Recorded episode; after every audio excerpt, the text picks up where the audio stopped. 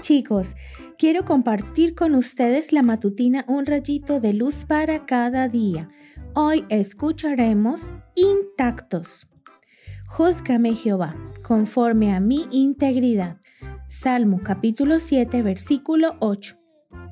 Como es lógico, todos esperamos que las cosas que adquirimos estén completas o enteras. Imagina que vas por la playa juntando caracoles. Primero los examinas. ¿Con cuáles te quedas?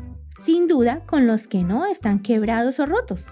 La palabra integridad procede de entero, intacto, no tocado o no alcanzado por el mal. Intacto suena ideal, ¿verdad? Además, es uno de los términos hebreos que se emplea para referirse a los animales que se ofrecían a Jehová, y había que ser muy cuidadoso en ofrendar lo mejor. Debían tener todos los huesos y ninguno quebrado. El cordero debía estar intacto, pues representaba a Jesús. Dios hace algo parecido hoy.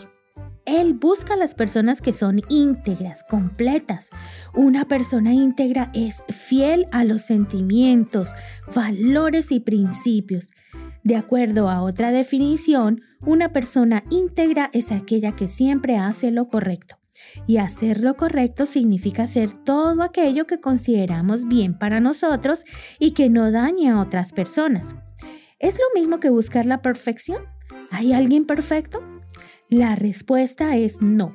No hay nadie perfecto excepto Jesús. Lo que sí se espera es que seamos íntegros. Por ejemplo, tus padres no esperan que jamás te equivoques, pero lo que sí desean es que seas veraz y puedas reconocer tu falta. Los niños y jovencitos íntegros son aquellos que se esfuerzan por agradar a Dios en todo lo que hacen. Demostramos que estamos de parte del Señor siendo fieles. ¿Cómo reaccionaría una persona íntegra en cada una de estas situaciones? Un niño cristiano se haya rodeado por un grupo de compañeros que buscan pelea. ¿Responderá a las provocaciones insultándolos o recurriendo a los golpes? ¿O logrará controlarse e irse de allí? Una alumna nueva llega a tu escuela.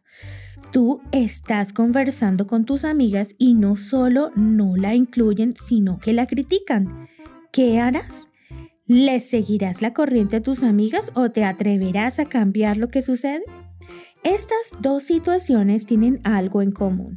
En cada una de ellas, el cristiano debe luchar por mantenerse íntegro y leal.